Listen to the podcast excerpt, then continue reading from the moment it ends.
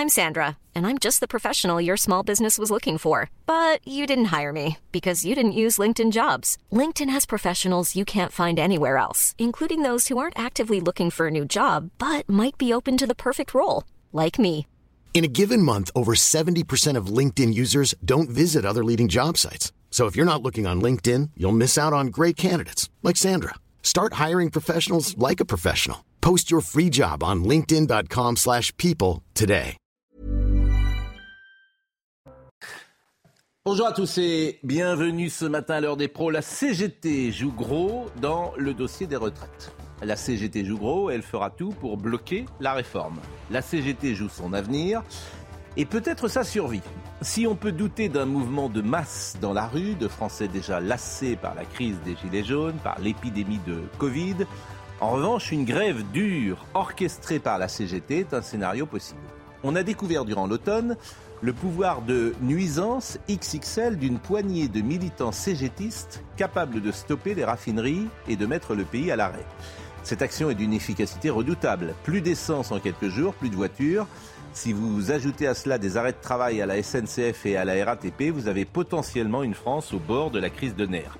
Ce n'est donc pas un bras de fer entre le gouvernement et les Français qui est annoncé. C'est un duel entre l'exécutif et la CGT. L'exécutif sans marge de manœuvre, sinon cédé, la CGT avec sa menace de paralysie. Rendez-vous le 19 janvier. D'ici là, un conseil. Faites le plein. Il est 9h01. Audrey Berthaud. L'attaque euh, gare du Nord, la garde à vue euh, de l'homme qui a blessé six personnes mercredi matin, a été euh, levée provisoirement en, pour une intervention médicale. Par ailleurs, deux autres hommes ont été entendus. L'un d'eux, susceptible d'avoir logé l'agresseur, a été placé en garde à vue dès mercredi soir et a vu cette mesure prolongée hier soir. L'autre, susceptible d'avoir échangé avec l'agresseur, l'a été hier matin, mais a été libéré en fin d'après-midi. L'inflation en France a bondi de 5,2% en moyenne sur l'ensemble de 2022. La moyenne annuelle prend en compte les niveaux d'inflation des 12 mois euh, d'une année euh, civile et la hausse des prix. En décembre, l'inflation s'élevait à 5,9. Et puis du cyclisme, le grimpeur Thibaut Pinot, 32 ans, a annoncé qu'il prendrait sa retraite à la fin de la saison. Une carrière marquée par des coups d'éclat dans les trois grands tours, mais aussi par des blessures. Dans un entretien à l'équipe, il a précisé qu'il prendra sa retraite en octobre après le Tour de Lombardie. Georges Fenech, Gérard Leclerc, Dominique Jamais, Paul Melun et Florian Tardif sont avec nous. Et puis Emmanuel Grimaud, que vous allez peut-être euh, découvrir sur notre antenne. Vous êtes spécialiste des retraites. Bonjour. Bonjour. Et vous allez e-, essayer d'apporter, euh, de porter même un regard un peu neutre ou objectif sur euh, quelque chose qu'on a du mal à comprendre finalement. et, de savoir si c'est une bonne réforme ou pas. Est-ce que c'est possible d'avoir un regard neutre, objectif là-dessus? Évidemment. Bon, euh, pour le moment, je voudrais qu'on écoute Eric Cellini. Il est coordinateur CGT Total. Euh, on l'a écouté hier sur notre antenne. Et ce qui m'intéresse au-delà de ce qu'il dit, c'est la forme. Vous allez voir comme s'il a l'air content de nous annoncer que le pays peut être à l'arrêt. C'est donc, il est coordinateur euh, CGT Total. Et on sent chez cet homme le, le rapport de force qui lui est favorable on se dit ou l'exécutif va céder, ou ben, il a une sorte de sourire comme ça, de dire ça peut mal se passer. Écoutez. Le 19, c'est 24 heures. À partir du 26, c'est 48 heures. Et puis à partir du 6, ce sera 3 jours. Et au bout des 3 jours, si on n'a toujours euh, euh, pas gain de cause, ben, je pense que là, la question de, de l'arrêt complet des installations et donc euh, de la poursuite de la grève se, se posera. Soit le gouvernement prend conscience qu'il y a un rejet massif de la part des, salariés et de la population de, son projet et il le retire rapidement, ou alors, bah, effectivement, on peut, arriver à une grève, une grève longue. Le, gouvernement est resté complètement sourd à l'ensemble des propositions qui ont pu être faites, euh, notamment par les CGT. Bah, c'est pas un coup de pression, c'est la suite logique il y a une sorte de désinvolture, je trouve, euh, dans, dans le ton qui peut euh, être inquiétant. Alors effectivement, je le disais tout à l'heure, le vrai risque, parce que c'est la première fois qu'il y a une grève euh, de, de l'essence. Première fois depuis 50 ans, j'avais jamais vu ça en France. Mm. Et on a vu les effets. C'est pire que la RATP, c'est pire que la SNCF. Mm. C'est-à-dire que vous bloquez une dizaine de raffineries en France et c'est terminé. Et c'est la CGT. Ça va être la grève de la raffinerie aussi, hein. pas uniquement des points de distribution. Exactement. Donc là, ça va être très compliqué. hein. Il y avait eu des grèves dans les raffineries sous Nicolas Ouais. Sarkozy lorsqu'il avait voulu réformer les retraites, mais il y avait eu après des interventions pour pouvoir ouvrir les raffineries euh, rapidement. Et donc là, vous avez un pouvoir de nuisance ou un... Euh, oui, mais c'est vrai que la, la CGT est dans un rapport de force aujourd'hui. Mais la CGT, c'est personne en France. Et c'est un- moyen peut-être de redorer un soi. peu le blason, parce que Ouais. depuis le temps, les Gilets jaunes, etc., les syndicats étaient en seconde ligne. Mm. Là, tout à coup, ils retrouvent une unité syndicale qu'on n'avait pas revue depuis des années. Et c'est combien de personnes la CGT en France? Pas beaucoup, moi, 7, 8, je sais pas. Fut un temps, ça se comptait en centaines de milliers d'adhérents. Voilà, c'est Oui, c'est mais pas c'est en, en soi, c'est pas 10% du, du monde salarié, c'est quoi C'est Même pas. non, c'est pas 10% du On en est loin. Euh, bon, voyez le sujet de Célia Barotte parce que euh, déjà les, hier les, les pompes étaient prises d'assaut. Dans cette station-service parisienne, les files d'attente ont déjà commencé à s'allonger. À une semaine du mouvement de grève prévu par la CGT Pétrole, les automobilistes craignent une pénurie d'essence. Leur seule option, l'anticipation. J'ai attendu un quart d'heure et j'ai l'impression qu'on est quand même plusieurs euh, à anticiper. Donc. Il va y avoir un mouvement, donc on peut imaginer qu'il va y avoir des perturbations au niveau des liv- des livraisons d'essence et tout ça. J'ai vu qu'il y avoir probablement une grève, effectivement, et euh, j'ai un déplacement à Lille, donc euh, je, j'anticipe. Ne pas revivre les scénarios d'octobre dernier, c'est ce que souhaitent ces conducteurs. Il y a trois mois, avec l'arrêt des raffineries et le blocage des dépôts, il fallait faire plusieurs heures d'attente pour espérer trouver du carburant et faire le plein de son véhicule. Alors pas question pour les automobilistes d'être bloqués une nouvelle fois. On n'arrive même, même, même pas à avoir accès aux pompes alors qu'on habitait juste à côté. Donc euh, j'ai dû annuler des, des fêtes de famille, des repas de famille. Je ne peux pas faire la queue pendant une heure, deux heures euh, en espérant, voilà, même parfois plus, et me réveiller à 4 heures du matin en espérant trouver euh, de l'essence. Face au risque de pénurie de carburant, Elisabeth Borne a demandé aux syndicats d'être responsables et de manifester sans pénaliser l'ensemble des Français. Celui qui peut nous donner euh, la direction, c'est Olivier Véran. C'est la bonne boussole. S'il nous dit il n'y aura rien, on est sûr qu'il y aura quelque chose. Donc écoutons ce qu'a dit le porte-parole du gouvernement. On ne se projette pas là dans l'idée d'une mobilisation massive ou de l'impact de cette mobilisation. Je l'ai dit, nous sommes sortis de la phase de la concertation et nous rentrons dans la phase de l'explication, de l'information, de la discussion avec les Français pour expliquer, réexpliquer pourquoi il est fondamental que nous procédions à cette réforme des retraites. Mais est-ce que vous êtes aussi confiant qu'Olivier Véran, porte-parole du gouvernement, qui dit on ne voit pas de mobilisation massive à l'horizon Est-ce que, vous, vous dites ça, balayez d'un revers de la main non, ces bien entendu mobilisations que à non. venir Bien entendu que non. Moi, mon rôle, c'est pas de faire des pronostics euh, sur euh, la mobilisation. Euh, les syndicats ont émis des opinions, cherchent à mobiliser. D'une certaine façon, c'est assez classique dans un projet euh, qui euh, suscite leur opposition. Avant de vous donner la parole, écoutons quelques Français interrogés par les équipes de CNews.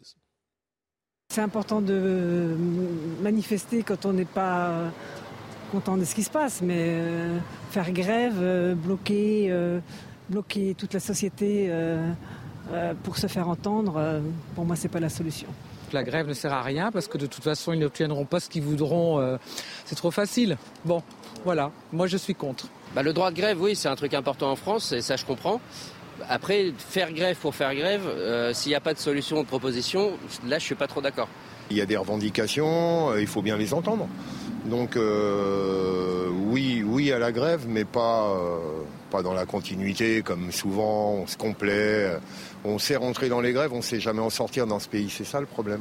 Florian Tardif, c'est une analyse qu'on propose, hein, bien sûr, de dire que le principal danger, c'est pas les mouvements de masse dans la rue. Je suis pas sûr que les Français y soient euh, beaucoup. C'est une grève dure orchestrée par la CGT. Est-ce que l'exécutif partage cette analyse? Oui, tout à fait. Euh, L'exécutif est beaucoup plus préoccupé par les blocages que par l'ampleur des manifestations annoncées et à venir. C'est-à-dire que qu'il y ait 100 000, 200 000, 300 000, 1 million de personnes dans la rue. Ah, s'il y avait un million, ça changerait les choses. C'est un signal fort, mais euh, ce n'est pas pareil qu'un pays à l'arrêt euh, Mm. du fait de euh, 10, 15, 100 personnes qui bloqueraient soit les raffineries, soit les dépôts, comme on l'a Mm. connu à l'automne. C'est une préoccupation euh, euh, de, de l'exécutif. Est-ce qu'on peut anticiper, par exemple, sur les blocages des raffineries? Euh, on ne peut pas anticiper sur les blocages euh, des, des raffineries. Euh, ce qui peut être beaucoup plus préoccupant, c'est le blocage, par exemple, des dépôts, puisque euh, ce sont euh, les dépôts qui permettent ensuite euh, euh, d'approvisionner un certain nombre de, de stations et stations essence. Mm. Et c'est d'ailleurs ces dépôts qui étaient euh, ciblés à l'automne.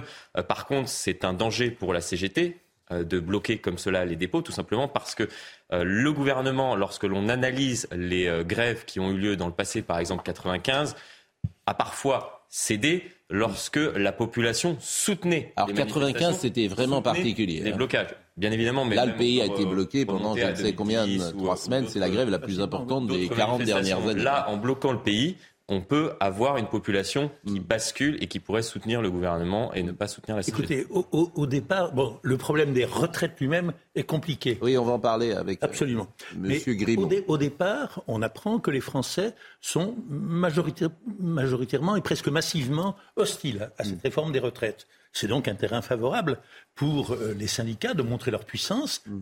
par la grève. Et la grève est le moyen de mécontenter les Français, de dissuader les Français Mm. et de faire qu'ils cesseront d'être solidaires avec les syndicats. Donc c'est une arme à double tranchant. Ça va être très gênant. Par exemple, en effet, si ça se traduit sur la, sur la possibilité d'acquérir de l'essence, les gens vont être furieux. Alors est-ce que pour autant ils abandonneront le camp des grévistes et des syndicats? Je ne sais pas. Juste, Pascal oui. juste le parallèle peut-être avec la dernière réforme des retraites qui avait mis du monde dans la rue, à savoir celle de Nicolas Sarkozy. Il y avait eu plusieurs centaines de milliers de gens, voire même des millions. Donc c'était vraiment un mouvement de masse énorme qui avait eu. Ça n'avait pas fait changer euh, Nicolas Sarkozy d'un iota. Et la population soutenait les grévistes. Et paradoxalement, Emmanuel Macron avait lâché un certain nombre de concessions sociales aux Gilets jaunes qui étaient bien moins nombreux que ce que n'étaient les manifestants pour la réforme des retraites. Donc euh, Gérard le rapport Leclerc. à la masse est tout à fait euh, je- subjectif. je pense- Gérard Leclerc, la CGT joue gros. Je pense que ça va secouer. Je pense qu'il va y avoir du monde dans la rue parce qu'il y a effectivement tous les sondages sont clairs. L'immense majorité des gens est contre cette réforme. Cela dit, vous l'avez dit fait pa- parfaitement. En 2010, il y avait aussi une très forte mobilisation et euh, le, le gouvernement est allé au bout de la réforme. Quant à la CGT, je partage pas totalement ce que ce que vous avez dit. La CGT n'est plus du tout ce qu'elle était. C'est-à-dire qu'à un moment, la CGT c'était 2 millions et demi de, de, de salariés, 640 d'adhérents. Je dis bien d'adhérents. Aujourd'hui, c'est aux environs de 800 000. Mais enfin, 800 000 ou 700 000, c'est encore beaucoup. Et aux élections professionnelles, qui sont quand même le juge de paix, là aussi, la CGT n'est plus le premier syndicat, mais ça reste un syndicat qui est quand même très fort dans, le- au, au niveau électoral dans les entreprises.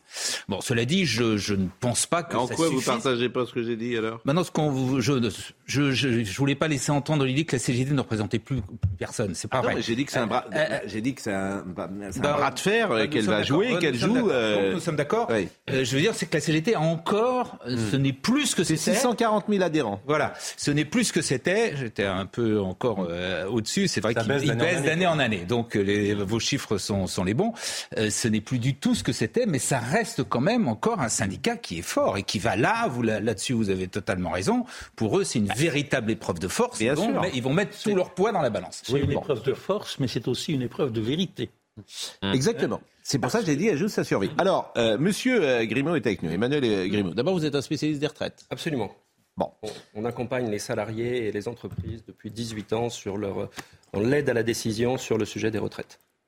Euh, L'aide à la décision, j'aime bien cette. euh, ça, c'est dans les entreprises, c'est dans les réunions. L'aide Non, à non, la c'est décision. vraiment- c'est vraiment le sujet. C'est le Les- new langage. Les gens sont perdus, Ils sont, oui, ils comprennent rien, ils ont des idées fausses sur le montant de leur retraite et leur date Ah de ben départ. justement, tiens, on avait cette discussion l'autre jour. Euh, je disais, euh, un- comment dire, c'est en gros 50% du dernier salaire dans le privé, à, à- à grands traits. Plus que ça.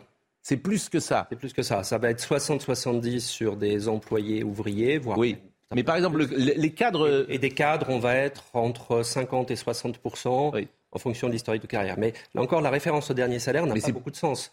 La Pourquoi la ré- Pourquoi? Parce que si vous avez une forte hausse de salaire euh, vos deux ans avant de partir à la retraite, Mm. vous avez cotisé 38 ans à un certain niveau et deux ans à un niveau le double, par exemple. Vous n'allez pas avoir une retraite qui va doubler. Elle est calculée sur vos 40 ans. Elle est pas Bien évidemment. sur les Mais 25 moi, ans. je disais que pour les cadres euh, si- qui sont plutôt bien payés, j'avais le sentiment que c'était 50%. Le taux de remplacement peut être à 50% pour des cadres. et- Voilà, c'est le sentiment que j'avais parce que je lisais en permanence. Bon, ça c'est la première question. La deuxième question sur les fonctionnaires. Et pardon, il est de 70% en France, hein, au, tout, toute euh, personne confondue. Mais, mais, mais, mais on met la fonction publique dedans. Euh, oui. Oui, bah, évidemment. Mais la fonction publique, c'est est-il exact que la fonction publique, c'est 75% du dernier euh, salaire en gros? Sauf les primes. Sauf les primes. Donc, dans certains secteurs, ils sont, ça fait pas du tout 60, euh, 70 ou 75 Il y a des primes qui montent à 40% dans la fonction publique. Il y, a des, il y, a des, secteurs, les enseignants par exemple, ont très peu de primes. Eux, ils vont avoir effectivement 70 ou 75 de leur dernier salaire. D'accord. Dans d'autres euh, régimes de la fonction publique où les primes jouent un rôle important dans la rémunération, euh, ça, ça, leur fait un taux de remplacement qui baisse. Est-il exact que moi, ma retraite sera calculée sur les 25 dernières années et que euh, dans la fonction publique, c'est sur les 6 derniers mois? Oui, alors là encore, c'est très difficile de comparer. Il y a quelques études qui ont tenté d'être faites pour comparer ce qui se passerait et on a contribué également si on changeait les, les, le, le, mode de calcul, mmh. les écarts ne seraient pas aussi forts qu'on peut l'imaginer, tel qu'on le, pense mmh. quand, on, quand on dit ça comme ça. Et attention, oui, juste un point, oui. la retraite en fait n'est pas vraiment calculée sur les 25 dernières années. Elle Ah est calculée pour les complémentaires sur la totalité de votre carrière, oui. donc sur les 43 ans.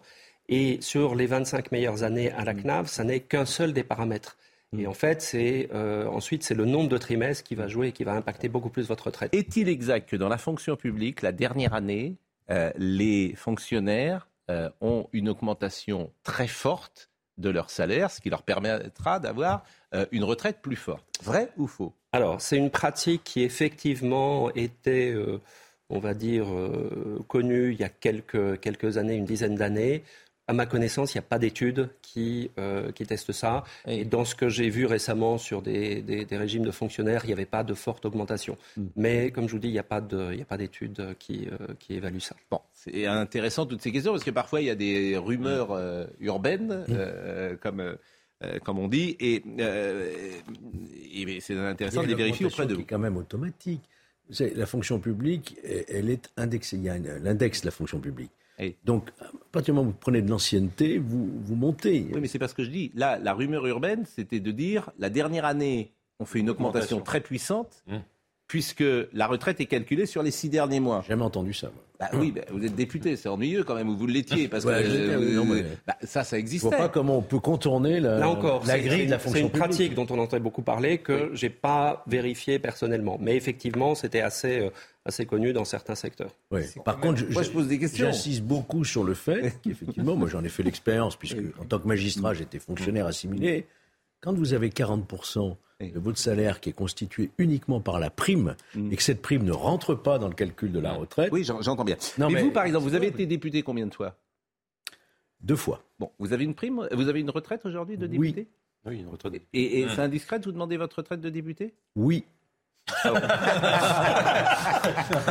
J'ai béni... euh, je, je, peux vous demander votre âge, euh, Georges? Non. Bah, mais non, mais je veux dire, vous, vous bossez, vous cumulez, vous êtes un cumulard, comme disait Georges Marchais. Vous êtes un cumulard. Je cumule mes deux retraites, oui. de magistrat oui.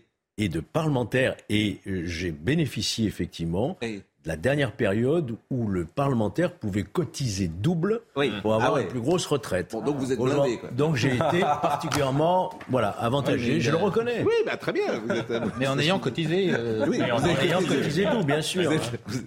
Les gens, ils vont plus venir ici. Parce que ils viennent tranquillement et puis le lendemain, bah, vous avez tout sur Google. C'est pour ça que vous êtes bronzé, vous pouvez voyager tout parce que vous avez. Bah, grâce à mes retraites, bien sûr. Bon, bien sûr. Alors. Pas avec CNews. Alors, euh, question que je voulais euh, vous euh, poser. Et moi, je suis le compte de François Omril. Je trouve vraiment très intéressant cet homme. Il est à la CGC, hein, c'est ça CGC. CFE CGC. Voilà. Alors, qu'est-ce qu'il, regardez ce qu'il a tweeté hier. Et voilà. 47,5 milliards de rachats d'actions en deux ans. Dit autrement, de la destruction de capital au seul profit de la pure spéculation, et dans le même temps, l'argent public coule à flot sans contrôle pour, euh, pour le, le, 12 janvier 2023. Bon, voilà ce qu'il a, euh, voilà ce qu'il a tweeté. Bon, alors, est-ce qu'il y a, euh, d'abord, est-ce que ce qu'il dit est juste? 47,5 milliards de rachats d'actions en deux ans, autrement dit, la destruction de capital au seul profit de la pure spéculation. C'est vrai ou pas ça? Sur les 47 milliards, je ne sais pas. Oui. Mais effectivement, c'est vrai que les pratiques de rachat d'actions, ça vient des États-Unis, c'est quelque chose qui est utilisé. Mm. Ce n'est pas forcément une destruction du capital. Ça veut mm. dire que l'entreprise redonne de l'argent à ses actionnaires Mm. puisqu'elle a de la trésorerie et qu'elle n'a pas de projet pour investir. Mm. Donc en soi, ce n'est pas une mauvaise chose. Sur les dividendes, bah, c'est vrai que c'est quelque chose qu'on entend beaucoup, les fameux 80 milliards de dividendes. Ce qu'il faut savoir Ce d'abord... qui veut dire, c'est qu'on pourrait peut-être piquer ces dividendes pour euh, financer la retraite. C'est ça. Je l'ai dit d'ailleurs hier. C'est Non, ce c'est ça qu'il veut dire. Hein. Si vous- Est-ce qu'on pourrait imaginer un autre type de financement de la retraite? Sur les dividendes, qui est le premier bénéficiaire des dividendes en France C'est l'État.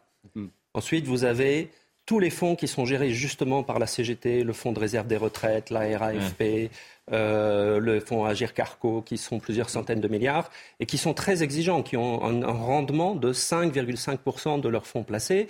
Il y a peu de banques qui obtiennent des rendements aussi bons. Deuxièmement, le dividende, c'est très rarement notamment chez Total par exemple, des dividendes, des profits qui sont faits en France. La plupart de ces dividendes sont des dividendes qui sont faits à l'étranger. Dernier point, l'actionnaire ne s'enrichit pas quand il encaisse un dividende. C'est comme lorsque vous, vous allez au distributeur bancaire, vous retirez 100 euros sur votre compte en banque, vous avez 100 euros dans la poche. Et vous n'êtes pas plus riche parce que vous avez 100 euros de moins sur votre compte en banque. pardonnez-moi, mais j'ai pas compris. Là. Quand je comprends la, En fait, la valeur de l'entreprise, quand une entreprise... Non, mais le Bah, quand- dividende, l'actionnaire, il Ah s'enrichit quand il prend un un dividende. Ça- C'est un ça fait bénéfice. baisser- ça fait baisser la valeur de l'entreprise en bourse le lendemain. Le jour où on distribue le dividende, si une entreprise distribue un milliard Ouais. de dividendes, les Ouais, mais la de- valeur, ouais, la- quoi, la c'est un valeur de peu, c'est l'entreprise- pas le même, c'est pas le même exemple que le distributeur, si vous Non, me non, permettez. Ben, si, c'est la même chose. Ah bon vous avez Non, de l'argent dans votre poche, mais la valeur de la- la- votre compte en banque a diminué d'autant. Et là, Oui. la valeur de Gérard l'entreprise Leclerc. diminue autant. Gérard Leclerc. D'abord, Oui. il y a deux réalités, mais c'est très compliqué de les justement d'en tirer des conséquences de l'une sur l'autre. Un, les, les dividendes, c'est vrai, ont augmenté de façon considérable ces dernières années, et ça pose quand même un problème. Au niveau des revenus, Bah que oui. vous le vouliez ou non. Bah bien, moi, je suis d'accord avec vous. La- hélas, la deuxième question, c'est que la France est quand même le pays qui taxe le plus les entreprises. Donc, l'idée, euh, l'idée, ce serait de taxer davantage. Mais si vous faites ça, qu'est-ce qui se passe? Eh bien, les, les gens sont pas idiots. Tout est, tout est connecté. En, en un clic, les gens mettent leur argent à l'étranger. C'est aussi bête Oui, que ça. sauf que vous dites bête. Alors, il y a taxé, taxé, par exemple. Eh ben L'impôt oui. sur le bénéfice en France, il est, je crois, de 25%. Il était à 33 oui. et il a baissé progressivement Il arriver aujourd'hui à 25. Voilà. On se Et ça, rapproche de c'est la assez moyenne faible, européenne. quand même. Ouais, Non, non, non, ça non, reste supérieur. 25%. Non, on est au-dessus de la moyenne européenne. On commence à s'en rapprocher, mais effectivement, on est très Bon, bas. alors je voudrais qu'on écoute. Je voudrais, je, je voudrais qu'on écoute François Omril et que vous me disiez. euh, ce, il était hier sur RTL et je voudrais que vous expertisiez euh, ce qu'il dit. Il dit deux choses. Il dit ça n'a pas de sens de faire la réforme des retraites aujourd'hui parce que c'est pas urgent. Il dit notamment, euh, imaginez euh, une retraite, une, imaginez une réforme dont les effets ont lieu dans 45 ans, c'est, ça n'a pas de sens. C'est pas idiot comme raisonnement d'ailleurs. C'est pas idiot. Et puis après, il parle de l'index senior. Il dit que c'est bidon complet. C'est quoi l'index senior d'ailleurs?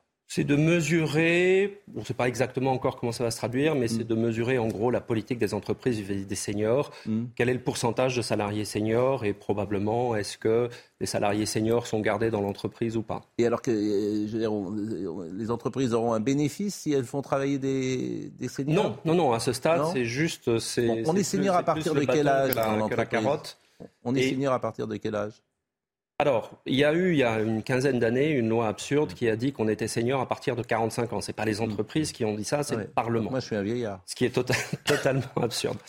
Aujourd'hui, effectivement, le, le vrai sujet, mais là encore, les choses ont beaucoup changé. Il y a, il y a 15 ans, un salarié de 55 ans, il était effectivement considéré comme étant, euh, je, vais, je vais employer un mot sévère, obsolète. Aujourd'hui, c'est beaucoup moins vrai. On va marquer une pause. Je vous écoute, je bois du petit lait. Parce que je- quand vous parlez, je comprends un peu. Et euh, vraiment, vous êtes très pédago, donc c'est formidable. On va marquer une pause et après la pause, vous saurez la retraite de Georges Fenech. Il, nous la, il nous la- il nous la dira. La retraite de député, deux fois député, une fois magistrat. C'est en gros. Qu'est-ce que vous avez eu? Vous avez eu En pas une gros- retraite de, de- Non, mais je m'en fiche. Bon, bah alors. Mais, euh, non, bah si, dites alors. De, mon- de mon temps, en gros, quand on cotisait double, euh, ça rapportait à peu près 1400 euros par mandat, si vous voulez, la retraite. C'est une retraite de 1400 euros par mandat. Aujourd'hui, je crois que c'est réduit à 400 euros. Oui, mais si vous faites deux, trois mandats, vous voyez. c'est- Et alors, et- alors, il y en a un qui est génial, c'est Pierre Moscovici. Il est président de la Cour des comptes et il a gardé toutes ses retraites. Donc il cumule, il a comme ça, formidable. Alors que son prédécesseur, Monsieur Mingot, lui avait dit bon, voilà, les Français sont en difficulté, je ne vais pas euh, tout cumuler. Lui, il est président de la Cour des comptes, 15 000 euros, retraite euh, de député, retraite de député européen, il a tout gardé. Ancien ministre. Il a le droit, c'est légal. Oui, mais renseignez-vous. Quelle est la retraite de Jean-Luc Mélenchon Vous allez avoir des surprises. Oui, mais non, mais, euh, non, mais sinon que Monsieur euh, Moscovici, il a un poste euh, exécutif. Les Français, euh, je veux dire, ils pourraient, au nom de l'exemplarité, mais bon, finalement, il est peut-être pas exemplaire. La pause, à tout de suite. Audrey Berthaud est avec nous, il est 9h30. La société de livraison à domicile de produits alimentaires Toupargel a été placée en liquidation judiciaire. 1900 emplois vont donc être supprimés. Toupargel avait été renommé place du marché en 2021. Une église profanée à Champagne au Mont d'Or près de Lyon. Il s'agit de l'église Saint-Louis-Roi. Le chemin de croix et les tableaux de cœur ont été détruits. Un individu a été interpellé et placé en garde à vue selon Gérald Darmanin. L'archevêque de Lyon célébrera une messe de réparation ce soir. Et puis c'est la deuxième fois cette semaine que des documents confidentiels sont retrouvés dans des lieux où Joe Biden a travaillé ou vécu, des documents qu'il aurait récupérés pendant son mandat de vice-président sous Barack Obama. Et cette fois, c'est dans son garage, à côté de sa corvette. Interrogé hier par un journaliste, le président américain a répondu Ma corvette est dans un garage fermé, ce n'est pas comme si elle était dans la rue. C'est extraordinaire. Mais oui, non, Je le savais. Moi, je savais pas qu'il avait une Corvette déjà. Jolie voiture. Bon, euh, euh, Emmanuel Grimaud est avec nous ce matin. Je vous parlais de François Abril, on va l'écouter dans une seconde, mais euh, on manque finalement d'informations. C'est bien que vous soyez là, parce que comme tout le monde dit à peu près tout et n'importe quoi. Bon, on part. euh, L'âge moyen de départ à la retraite aujourd'hui des Français, c'est quel âge? Alors, pour les cheminots, c'est 56 ans. Pardon, pour la RATP, c'est 55 ans et presque 56 ans. Ça, ça n'a pas changé. Ça, ça, c'est les derniers chiffres.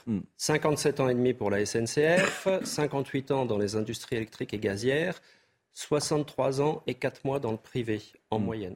Donc 50 plus que les industries électriques et gazières. Mais même euh, et, et 8 ans de plus que RATP et cheminot. Absolument. Mais euh, aujourd'hui, à la SNCF, euh, on on est- on n'a plus le, il n'y a plus de régime spéciaux précisément. Plus de régimes spéciaux pour les nouveaux entrants. Oui. Donc effectivement, même sujet que ce qui est prévu dans la réforme. Mais eux, ils vont être touchés par la réforme qui arrive, euh, RATP, SNCF Oui, ils vont également devoir travailler deux ans de plus. C'est-à-dire que l'âge minimum pour partir à la RATP, qui aujourd'hui est de 52 ans, va passer à 54 ans.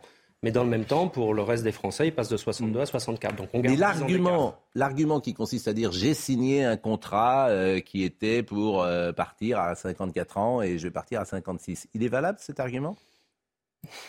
C'est éminemment euh, politique comme question parce que Mm. a tous été salariés autour de la table et on a tous pensé qu'on partirait quand on a commencé à travailler à 60 ans Mm. et on va probablement partir à 64.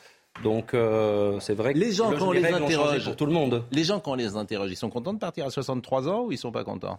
Alors, il y a une étude de la direction statistique de la sécurité sociale qui est très intéressante, puisqu'elle interroge chaque année non pas des gens dans la rue, mais elle, elle interroge toutes les personnes qui viennent de liquider leur retraite. La dernière étude date de- pour les gens qui sont partis en 2020, lorsque l'âge légal était à 63 ans et 4 mois.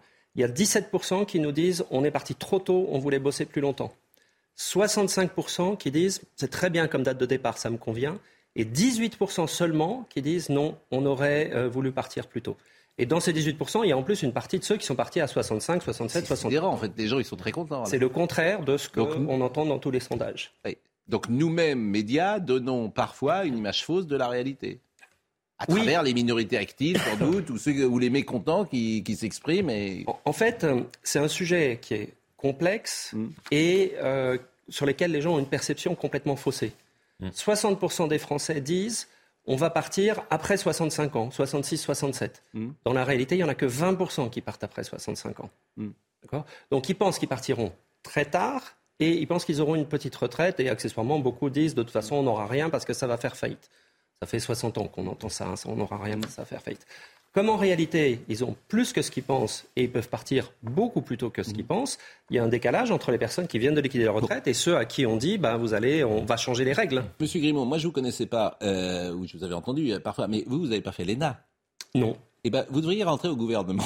Il est Parce clair, que hein. quand vous parlez, de- quand vous parlez d'abord, c'est clair. Non, mais c'est un vrai problème parce que ce que vous dites là, s'il y avait euh, quelqu'un au gouvernement qui parlait comme vous, euh, ça serait, euh, à mon avis, peut-être plus efficace. On va écouter François Omril. Ça fait plusieurs fois que je vous euh, annonce. euh, On- l'espère, les Bien sûr, on l'espère. C'est le, c'est le capitaine Drogo. on l'attend. Bon.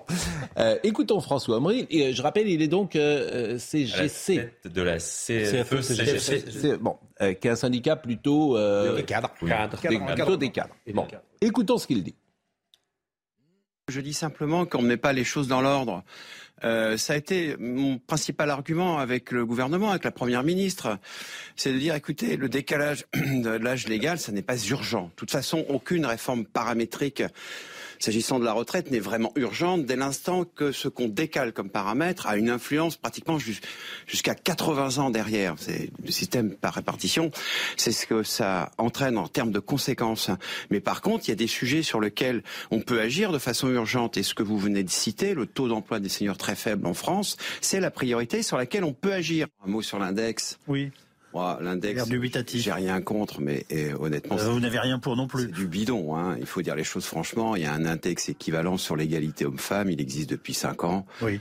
Je ne crois pas savoir que vous fassiez l'ouverture de vos journaux pour commenter le résultat de l'index sur l'égalité homme-femme. Tout le monde s'en fout, en fait. Et Non, on l'observe. façon, Enfin, on peut euh, pas dire que ça fasse et- la une de et- l'actualité. Et puis, de toute façon, ça ne fait pas, ça ne fait pas évaluer les choses. Hein. La discrimination des femmes dans les entreprises reste active de façon très importante. Moi, je ne crois pas du tout à l'efficacité de ce genre de choses, même si j'ai rien contre. Vous voyez, l'index, c'est un truc des petits hommes gris. Bon, et les petits hommes gris, généralement, euh, ça sert à rien. Mais c'est de la com. L'index senior, ça sert à rien. Il dit c'est bidon et je crois Il qu'il est a raison. probable que ça n'ait pas d'impact et que ça soit plus de... La CFDT, par exemple, dit qu'il faudrait un index par secteur. Ce qui serait beaucoup plus rationnel et logique, parce qu'effectivement. Mais il y a quand même Mais quelque sur le fond, quand il dit cette réforme, fa- fallait pas la faire. Et également, il y a euh, une discussion, on n'arrive jamais à savoir si nos, euh, on est en déséquilibre sur les retraites. Personne ne dit la même chose, c'est quand même extraordinaire. Alors, je voudrais quand même réagir sur ce qu'il a dit sur le taux d'emploi des seniors. On entend sur tous les plateaux, partout, y compris des économistes, beaucoup de politiques, qui disent un Français sur deux est au chômage avant de partir à la retraite. C'est faux, c'est une fake news. Là encore, tous les chiffres sont très précis. Il y a deux études, une de l'INSEE et de l'adresse et une autre de l'AGIRC. L'AGIRC, c'est très simple. Quand vous prenez votre retraite, ils savent exactement ce que vous faisiez la dernière, an- la dernière année. Les le taux d'emploi des 60-64 ans est très faible parce que les Français sont à la retraite. Il y a 70% des gens qui ont pris leur retraite avant leurs 63 ans. Le taux de chômage avant la retraite, il est de 10%. Le gouvernement, dans son dossier de presse, a même dit 6,9%. Mais en tout cas, l'AGIRC et l'adresse donnent entre 10 et 12%. Donc il n'y a qu'un Français sur 10 qui est au chômage avant de Donc on dit n'importe quoi alors. Donc, on dit Donc le, le travail des seniors, c'est pas si dramatique que ça? non, alors ça s'est beaucoup amélioré, je l'évoquais tout à l'heure, mais effectivement, il y a encore beaucoup à faire. Et s'il n'y a que 10% des seniors qui sont au chômage, c'est le taux. En 2003, c'était 35%. Ouais, il y a c'est- plus de- ça s'est beaucoup 55 ans, amélioré. Et pourquoi, ça, 64. c'est- pourquoi ces infos arrivent mal euh, dans l'opinion publique? Parce que bah, il faut creuser un peu, il faut chercher, il faut faut, travailler. en Il cause, faut travailler, c'est ce que que- vous voulez dire. Les journalistes, ça, ça, c'est un oxymore. Non, mais Journalisme maintenant- et travail. Vous ne euh, laisserez pas passer quand on vous dit, quand on vous dit ça. Je vous enverrai les, je vous enverrai les études. Bon, mais est-ce qu'on est en déséquilibre? Ça, c'est une question quand même euh, qui, qui devrait être euh, simple. Et Oui, pourrait- il faut travailler plus longtemps. Pourquoi? Hmm. Parce que allongement de l'espérance de vie, baisse de la natalité. On a des prévisions à 2040, je crois, Hmm. de 1,2 actifs pour un retraité si on ne change rien. Et à moins que vous ayez l'envie de lâcher, lâcher la moitié de votre salaire pour payer les retraites, vous payez déjà le 28%, ça ne peut pas tenir. On paye 28%. De cotisation sociale. Sur 1000 euros de salaire, il y a 280 euros de cotisation retraite. 1000 euros de salaire brut. On paye autant que ça aujourd'hui Absolument. 28% 28%, c'est ce que le, le chiffre que voulait mettre Delevoye dans sa, dans sa cotisation. Les cotisations sont. Mais on a les retraites. Entre le brut et le net, il y a 28% qui, est pas qui part. Par le patronal. Ah oui. Pour un salaire brut de 1000 euros, il y a 280 euros de cotisation retraite par patronal, par salarial. Ah oui, d'accord. Donc, c'est divisé dans les deux. est-ce Vous m'avez qu'il- fait peur. Est-ce qu'il faut travailler plus Je longtemps regarde jamais ma fiche. Oui. mais bon. Il y a Regardez du coup. Il y a deux moyens de travailler plus longtemps. Il y avait un, changer l'âge légal, deux, augmenter le nombre de trimestres. Là encore, il y a une info qui est intéressante. Hmm. L'âge d'entrée dans la vie active. Entre la génération née en 1960 et la génération née en 1970, Hmm. on est rentré un an et demi plus tard. Et d'ailleurs, par rapport à la génération 1950, il y avait déjà un an et demi. Donc, comme on rentre dans la vie active plus tard, on en sort plus tard mécaniquement. bien sûr. Plus l'augmentation du calendrier Touraine. La génération 1964, de toute façon, partait un an après la génération 1960. On a un an de décalage en quatre ans. La génération 1968 part deux ans après la génération 1960. Donc le choix qui a été fait par le gouvernement, c'est de dire on va faire l'âge légal plutôt que le nombre de trimestres. Personnellement, j'aurais pensé que le nombre de trimestres était plus juste. Toute la... Donc, est-ce qu'il est qu'il faut le faire? Oui, il faut travailler plus tard. Est-ce qu'il fallait le faire maintenant? Je suis d'accord, qu'on le fasse en 2023 ou 2024, ça ne change rien. Mais dans la mesure où on veut le faire sur le quinquennat, ou en tout cas ils veulent le faire sur le quinquennat, ça faisait du sens de le faire euh, rapidement. Le, le, toute la question maintenant, ça va être de comment vont être traités le sujet des carrières longues pour qu'effectivement les gens qui ont commencé à bosser à 16 ans, 18 ans, voire même 20 ans, soient, puissent partir relativement tôt. Et aujourd'hui, dans la législation, il y a quelque chose qui est problématique, à savoir qu'une personne qui a passé plus d'un an au chômage perd une partie de ses droits à la carrière longue, voire tous ses droits à la carrière longue. Et évidemment, quand on a commencé à bosser à 18 ans dans des métiers pénibles de la première ligne, la probabilité de ne pas avoir de chômage pendant 43 ans, elle est très faible. Bon, et je crois qu'on a fait le tour et je voudrais pas. euh, hein, on, a fait vraiment le tour et, c'est vraiment très intéressant. Et je vous remercie parce que vous nous avez éclairé et vous avez eu beaucoup euh, la parole, mais c'était très Il y a intéressant. quand même un point dont Hein. personne ne parle jamais. Oui. Vous nous dites l'espérance de vie, etc. Donc il y a moins d'actifs. Mais comment se fait-il qu'on n'ait pas une politique de la natalité Pour- Non, mais c'est la vraie question. Mais pour moi, des non, mais attendez, je vous permets, je pose la question. Mais je suis d'accord, mais mise- il peut pas répondre. La mise Pourquoi sous condition de ressources des allocations familiales par François Hollande il y a une dizaine d'années euh, a effectivement entraîné pour la première fois une baisse de la natalité en France. La, la- la suppression de cette condition de ressources serait un, en effet la, la natalité. En gros, François Hollande a fait n'importe quoi, y compris sur la natalité. Les naissances de 2022 sont les, salari- les salaires de 2042 qui, qui paieront des Donc ça serait une solution. Ça fait partie des solutions. Bon, Effectivement, je moi, suis- je vais vous remercier, Monsieur Grimaud. Vraiment, euh. Hollande, c'est vraiment. Il n'y a, rien à- il y a rien à récupérer de son quinquennat. Comme ça, c'est c'est bien. Même la natalité. T'en profiter parce que De, je pas dire, de, de- de- de l'électricité, de- des impôts, de la natalité. Il n'y a rien à récupérer. demander à c'est formidable. Il n'y a rien à récupérer. Bon, bah, et merci. Hein. Merci. Parce que vraiment, alors vous allez revenir, parce que là, vous avez vu, ils se sont tous tus. C'est la première fois, euh, même Gérard Leclerc, il n'a pas dit un mot. Non, ça, Je rien de, de tout ce qu'il a dit était parfait. Je suis sur. euh, Eh oui, vous disiez le contraire hier. je- Mais bon.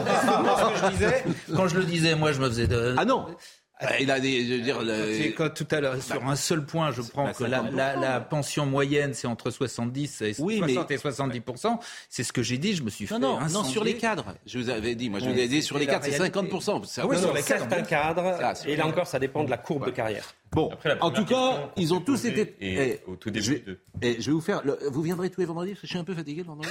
Vous voyez, et là, ils se taisent. Vous voyez, ils se sont tus. Vous êtes le maître, le maître qui arrive dans l'école et alors là, tout le monde se tait. Bon, restez quand même. Bon, la gare du Nord euh, et l'insécurité. euh, on change de sujet. Euh, vous voyez, euh, la gare du Nord, c'est extravagant. Euh, on- Régine Delfour et toutes nos équipes sont depuis deux jours. Ce qui se passe à la gare du Nord, c'est extravagant. Vous voyez le sujet de Régine Delfour. Dans le parking de la gare du Nord, nous nous dirigeons vers la sortie.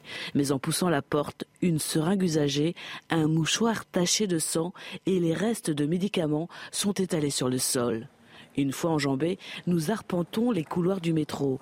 Le spectacle n'est pas plus reluisant ici.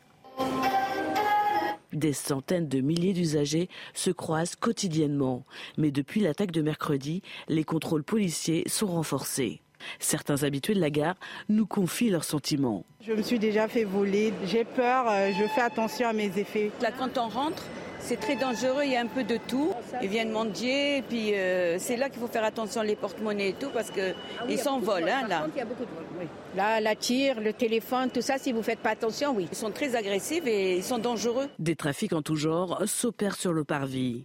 Ces jeunes femmes travaillent dans la gare et sont témoins de cette agressivité permanente. Il y a des craques partout, euh, des agressions toutes les 5 minutes, euh, taxis qui s'embrouillent, euh, enfin des gens fous. Non, c'est habituel quoi. Moi, je me suis déjà pris un, un chassé d'un garçon en sortant des toilettes, comme ça, sans, sans raison. Un coup de pied dans la, la jambe. Des fois, on trouve des craques euh, assis par terre, euh, avec la piqûre dans le bras. Aux abords de la gare, nous découvrons ce tas de kits de seringues stériles. La salle de shoot de l'hôpital Lariboisière se trouve à quelques mètres de là. On va écouter euh, Amine Elbaï, que vous connaissez, qui était venu ici pour nous parler de la situation notamment à Roubaix, qui est intervenu ce matin dans la matinale de Romain Desarts sur euh, la gare du Nord et sur l'insécurité. Mais je vais vraiment remercier euh, Monsieur Emmanuel Grimaud. Bon, je rappelle que vous êtes à la tête d'une société hein, qui s'appelle Maximis Retraite. Et votre job, c'est d'accompagner et les entreprises et parfois les particuliers qui viennent vous conseiller pour la retraite, c'est ça? Exactement. Hein, donc, euh, et qui veulent évaluer euh, leur, Rendre leur les choses claires, faire de la les- pédagogie. Alors c'est plus les, bah, vous l'avez bien fait ce matin, Euh, mais c'est plus les entreprises ou ça peut être des beaucoup- on, particuliers. travaille- on accompagne beaucoup les entreprises dans la gestion des seniors, justement. D'accord. Et mais par exemple, il y a des gens qui nous ont écoutés, qui vous ont peut-être trouvé formidable, ils peuvent vous appeler et vous les, vous les orienter, vous les conseiller. Absolument. Ils vont sur le site internet maximis.fr et ils auront le, Bah, le écoutez, email pour nous contacter. Écoutez, franchement, vous allez revenir. Hein, euh, vraiment, parce qu'on a tout compris et je vous remercie grandement. Alors vous, vous allez travailler, hein, vous n'êtes pas un petit homme gris, donc c'est pour ça que vous êtes obligé de partir. Absolument. Parce que vous êtes chef d'entreprise aussi. Appelez le gouvernement, donnez-leur des trucs, je vous assure, ça peut, ça peut, ça peut, ça peut les aider. Bon, merci, Merci en tout cas. Pascal. Merci, vraiment, merci beaucoup à vous. Euh, L'insécurité dans cette gare du Nord. Écoutez euh, Amine Elbaï. La gare du Nord n'est plus la France. La gare du Nord, elle est minée par euh, l'explosion de la violence et renvoie l'image d'un pays euh, défié par euh, l'immigration incontrôlée. Et refuser d'admettre ce lien pourtant existentiel entre explosion de la violence et immigration incontrôlée d'aujourd'hui, ce n'est pas faire offense à l'histoire de mes parents et de mes grands-parents immigrés. Je rappelle que l'immigration d'hier était une immigration économique et ouvrière, et c'est d'ailleurs cette France des ouvriers, cette France qui se lève tôt, cette France qui euh, emprunte tous les matins le RERB et le RERD, qui euh, peut avoir peur aujourd'hui euh, de risquer sa vie pour aller au travail, pour déposer ses enfants à l'école. Vous vous rendez compte de cette phrase? Il y a simplement 5 ans ou 10 ans, elle aurait été dite. La gare du Nord, ce n'est plus la France. Mais on se serait, bah, il se serait fait traiter de fasciste, de raciste. De, bon. Oui, tout à fait. Et le réel saute au visage. Et même Emmanuel Macron, hier, dans l'interview qu'il a donnée au Point, il a fait un lien entre l'immigration et la délinquance. Et je disais hier soir, euh, lorsque Jean-Marc Morandini est allé à Nantes pour les problèmes de sécurité et qu'il a rencontré l'adjoint à la sécurité de Nantes, dont j'oublie euh, le nom à l'instant, lorsque Jean-Marc lui a posé la question est-ce qu'il y a un lien entre immigration et délinquance? Il avait dit non. Mais non seulement ça, mais il avait poussé des cris d'orfraie. C'était, c'était un sujet tabou. Tabou. Et là, on est au cœur de ça. Bah oui, il y a un lien, on le veuille ou non, entre la délinquance et l'immigration. C'est le président de la République qui le dit. Ce n'est pas moi. Non, mais il, dev- il devient impossible, y compris pour les milieux, je pense, d'une certaine gauche néo-progressiste, de nier cet état de fait. Il suffit effectivement de prendre un train à la gare du Nord. Tous les touristes étrangers qui arrivent en France sont atterrés lorsqu'ils arrivent dans cette gare. Vous sortez de votre train, il y a déjà un nuage de cannabis un peu partout dans la gare. Euh, Vous pouvez tomber sur une agression, quelqu'un qui se fait courser à la sortie d'un bureau de tabac ou que sais-je. Et puis après, quand vous sortez de la gare, vous avez les faux chauffeurs de taxi qui vous sautent à la gorge pour vous proposer des faux taxis qui ensuite vont vous arnaquer financièrement, vous amener je ne sais où. C'est vraiment pas digne d'un pays développé comme le nôtre d'avoir ce type de situation. Contrairement à certains pays, notamment nordiques, ou aux États-Unis, ou au Canada, où on fait des statistiques ethniques, parce que les statistiques, ça permet de bien diagnostiquer et de trouver les bonnes réponses. Oui, mais ils ne sont pas dans les En France, c'est interdit. Mais on a mais même- ces gens-là ne sont pas dans les Justement, en France, on a quand même quelques indicateurs. Eh Vous avez 25% à peu près de la population pénale, pénitentiaire, dans les prisons, qui sont des étrangers. Déjà, on a un indicateur objectif. Et vous avez d'autres indicateurs qui ont été euh, apportés par des sociologues, des criminologues. Vous avez à peu près entre 60 et 70% des détenus, par exemple, qui ont des prénoms ou des noms à consonance étrangère. Donc on voit bien qu'il y a, et d'ailleurs le ministre de l'Intérieur l'a reconnu aussi, M. Darmanin, qu'il y a un lien entre Oui, l'immigration. il l'a dit. Mais tout et le président de la République l'a reconnu. Aujourd'hui, ça n'est plus tabou. Le- Ça ne veut pas dire que tous les immigrés, bien entendu, sont des délinquants. C'est pas du tout le sujet. Le sujet, c'est qu'il y a une surreprésentativité des- de l'immigration euh, au sein. euh, Non, mais par à la gare du Nord, clairement, euh, c'est ça sujets. Ils disent ce n'est plus la France. Cette que phrase est incroyable. métropoles, Non, mais c'est plus qu'une surreprésentativité. C'est-à-dire que lorsque l'on regarde les chiffres à Paris, à Lyon ou à Marseille, on est au-dessus de 50-60%. c'est d'ailleurs C'est pour ce que cela que, dis. maintenant l'exécutif fait le lien. Ce, ce- ce genre, ce genre de fait divers fait partie maintenant de notre quotidien. Et le fait que ce ne soit plus une singularité, quelque chose qui arrive de temps en temps, mais quelque chose qui arrive tout le temps, montre qu'il ne s'agit plus de faits divers, mais c'est quelque chose qui devient sociologique. Et oui, le, danger, le danger, le risque, c'est bien entendu qu'on s'habitue à ce genre de choses. Et il y a un lien quand même tellement permanent, tellement régulier entre la non-exécution de l'obligation de quitter le territoire français et les crises de fureur, de folie ou d'agressivité que cela déclenchait des gens, que le gouvernement devrait se pencher, notamment dans son projet de loi immigration, etc. Mais il devrait se pencher sérieusement sur ce problème de l'obligation non exécutée et de l'entretien ou de la, euh, de, des conditions favorables à la délinquance qu'il est en train de créer. Parce que quelqu'un qui est obligé de quitter le territoire français, mais qui ne le quitte pas, il a certainement des difficultés à trouver du boulot. Il n'est pas content, il est furieux, il, prend un couteau, il prend un poinçon, etc. Euh, exécuter les lois, ce n'est pas une mauvaise chose. Et en, amont des OQTF, il y a aussi la question fondamentale qui n'est jamais posée, qui est celle mmh. des frontières, je pense. Bien sûr. C'est une frontière qui sépare un monde d'un autre et qui sépare des civilisations les unes des autres. Ce que disait hier euh, Georges était intéressant. Je crois que vous êtes le premier à dire ça. Il faut, faut supprimer l'OQTF faut les supprimer, vous avez, vous avez dit, parce qu'elles ne sont pas respectées, donc il faut simplement... À partir du moment où vous avez un dispositif qui ne marche pas, hmm. Alors qu'est-ce qu'on fait, par exemple, de quelqu'un qui est en situation irrégulière Il n'y a pas de raison de conserver un dispositif mais qu'est-ce qu'on fait Parce qu'en plus, il est très coûteux. Qu'est-ce qu'on fait Il est très de quelqu'un qui est en situation ah, irrégulière Je vous ai donné, moi, un peu ce qui me semble être euh, l'épice, c'est-à-dire de reconsidérer que le séjour irrégulier en France mm. est un délit, ce qu'il était autrefois. Moi, je l'ai connu, ce délit. Hein. Il a été supprimé mm. sous François Hollande, pardon. Ah. François Hollande, si vous nous écoutez, magnifique. Revenez quand vous voulez. À partir du moment où l'entrée irrégulière est... Non, c'est formidable, Hollande. en fait, c'est très intéressant parce que Hollande, c'est le fiasco dans tous les domaines. Et toutes ces bombes à retardement viennent. Un, politique, on le juge au résultat. Ce que vous dites, c'est formidable. Parce qu'on voit bien... Euh, je veux dire que, ces décisions qui ont été prises, euh, les conséquences qu'elles ont euh, quelques années plus tard. Exactement. Et c'est un drame quand même. Ah C'est-à-dire qu'il devrait aujourd'hui même ne plus parler dans l'espace. Euh, alors à partir du dans l'espace public. Il n'y a pas eu que François Hollande qui a mis en place. Je suis d'accord avec vous, mais quand vous faites le bilan sur l'énergie nucléaire, quand vous faites le bilan sur ces sujets-là, quand vous faites le bilan sur ce que disait tout à l'heure, bon, c'est beaucoup quand même. Pour moi, j'ai rien contre lui d'ailleurs. Il peut venir sur ce plateau s'excuser.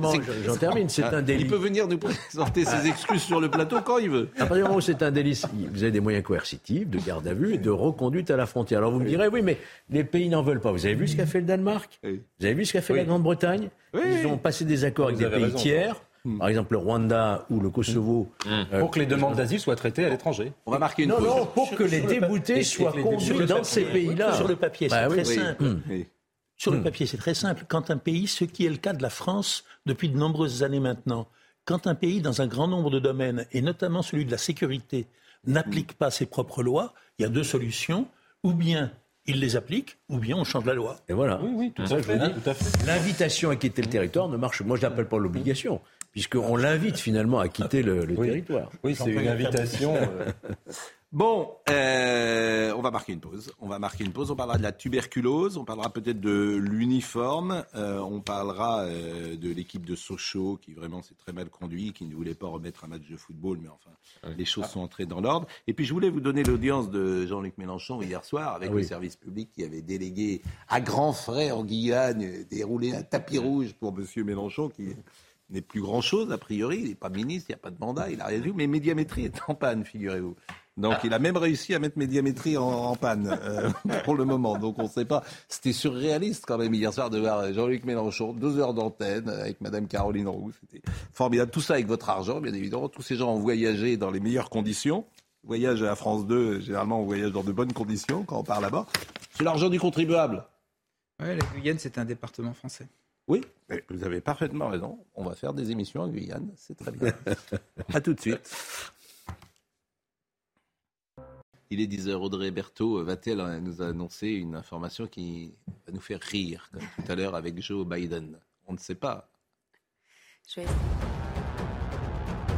Réunion sous tension aujourd'hui entre euh, Jean Castex, président de la RATP, et Valérie Pécresse, présidente de la région Île-de-France. Elle va réclamer des comptes après une année noire dans les transports en commun. Un conseil d'administration d'Île-de-France Mobilité est organisé ce matin. La région va donc exiger des améliorations aux opérateurs. Airbnb a reversé 148 millions d'euros de taxes de séjour aux communes françaises en 2022, un montant en croissance de 60% comparé à l'année précédente grâce à la reprise du tourisme. Les plus gros montants ont été collectés à Paris, Marseille et Nice. Ces recettes permettent aux collectivités locales de développer l'offre touristique sur leur territoire. Et près d'un demi-siècle après son exposition à Paris, le sarcophage de Ramsès II, star des pharaons, est de retour euh, en France dans une exposition à la Villette. À partir du 7 avril, l'exposition Ramsès et l'or des pharaons fera flotter un parfum d'Égypte au-dessus de Paris. Ça, ça va être un succès, c'est formidable parce que c'est fascinant en fait. Mm. Le sarcophage de Ramsès II. On va être. euh, comment? Déjà, il y avait eu euh, récemment euh, au parc de la Villette une exposition justement sur euh, Toutankhamon et qui avait fait euh, euh, La deuxième, énormément de, qui la avait eu un deuxième depuis succès. 40 ans. Beaucoup de succès. Mais c'est sympathique que Ramsès II prenne l'habitude de séjourner en France. Robert Sebag est avec nous. Alors, euh, Robert Sebag, je suis à la fois partagé parce que je suis triste de plus vous voir, parce que j'aimais quand vous veniez me dire bonjour, mais en même temps, quand vous veniez, ça veut dire que le Covid était présent. Donc, euh, d'abord, je vous souhaite une bonne année. Je ne sais pas si vous êtes avec Merci, nous. Bonne aussi. année. Vous êtes euh, toujours à la salle pétrière? Ben, j'y suis, je suis en plein dans mon bureau, entre deux patients, là. Eh ben, ça nous fait plaisir et, et vous nous manquez.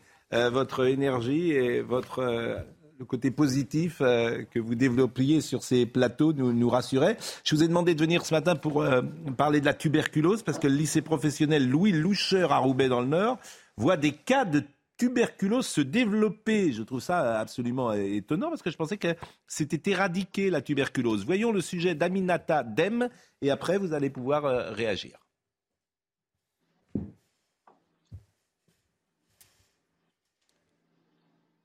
Les professeurs de ce lycée de Roubaix déplorent notamment les six mois d'attente entre la découverte du premier cas et le premier dépistage. Ils ont donc fait valoir leur droit de retrait au retour des vacances de la Toussaint. Cet infectiologue du département assure, lui, que ses équipes ont réagi dès que son centre a été averti. La procédure, à partir du moment où on a eu l'information, euh, est, euh, est respectée. Et au final, sur l'ensemble des, euh, sur le dépistage, on a réussi à, réaliser un dépistage sur plus de 220 personnes. Donc on a commencé cette à, réaliser cette enquête au mois d'octobre parce qu'on a été mis en, relation euh, sur ce sujet à la fin du mois de septembre. Il comprend cependant l'inquiétude des enseignants et des parents qui réclament des comptes. Il y a vraiment une peur autour de cette maladie et euh, qui est compréhensible parce que euh, il y a tout d'abord bah, l'image de la tuberculose, hein, qui est une maladie un peu mythique, hein, qui, euh, qui a tué énormément de monde jusqu'à la fin du 19e siècle. C'était une des premières causes de mortalité. À partir du moment où on a travaillé avec quelqu'un qui est malade d'une maladie contagieuse, on- il est normal d'être inquiet. La tuberculose, maladie infectieuse provoquée par une mycobactérie, se transmet par voie aérienne et touche le plus souvent les poumons, mais peut également atteindre d'autres organes et provoquer la mort. L'enquête est toujours en cours. De nouveaux dépistages vont être mis en place, en prenant en compte notamment les lieux de fréquentation des élèves. Bon, je vais mettre les pieds dans le plat parce que j'imagine que ceux qui nous écoutent font le parallèle entre le Covid et, et- et la tuberculose, ces deux maladies qui touchent le poumon. Est-ce qu'il y a un rapport entre les deux? Non, d'abord, rien à voir. hein. Euh, Le Covid est une maladie virale, c'est un virus. Euh, La tuberculose est une maladie bactérienne, c'est une mycobactérie. Vous savez, c'est le fameux bacille de corps. Alors moi, ce que je voulais vous dire, c'est que ce que mon confrère voit dans le Nord, on le voit aussi à Paris. hein. Euh, Il y a une dizaine de jours, on avait 10 personnes atteintes de tuberculose dans le service de maladies infectieuses. Alors la tuberculose, cher Pascal, est loin d'avoir été éradiquée. Pour vous donner, au niveau mondial, il y a à peu près 10 millions de nouveaux cas par an de tuberculose. Et la tuberculose est responsable d'1,5 million de morts. Donc c'est trois fois plus que le paludisme. Et en plus, on est face à un problème de résistance et on a euh, 5 à 6 des cas de tuberculose qui sont résistantes à tous les médicaments existants contre cette maladie. Alors ce qu'il faut rajouter, c'est une maladie un tout petit peu compliquée parce que vous avez deux types de tuberculose. Vous avez la tuberculose active, la maladie, donc euh, vous avez euh, des problèmes pulmonaires. Le plus souvent, c'est pulmonaire. Il peut y avoir des tuberculoses osseuses ou des tuberculoses rénales. Ça, c'est la tuberculose active, contagieuse. On doit soigner les gens. Et puis, vous avez ce qu'on appelle la tuberculose latente. Et là, la tuberculose latente, ça touche des milliards de personnes. L'OMS considère qu'il y a à peu près 2 milliards, peut-être vous, peut-être moi, qui sont porteurs du germe, qui est complètement muet. Vous n'êtes pas contagieux, vous n'êtes pas malade, mais au décours d'une infection, au décours d'un stress, au décours d'un certain nombre de, de circonstances, vous allez passer de la tuberculose latente à la tuberculose active. Et en particulier, si vous voulez, on l'a bien étudié, c'est une pathologie typique des migrants.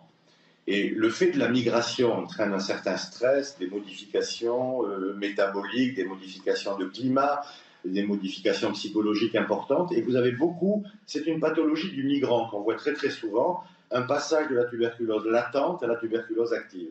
Donc voilà où on en est. La tuberculose est loin, je répète, d'avoir été éliminée. C'est une maladie contagieuse. On a des traitements aujourd'hui efficaces, mais il y a des formes de résistance pour lesquelles il faut lutter. Le traitement est beaucoup plus long. en sachant que le traitement classique de la tuberculose, c'est minimum six mois et il nécessite quatre médicaments différents pendant six mois. Mm.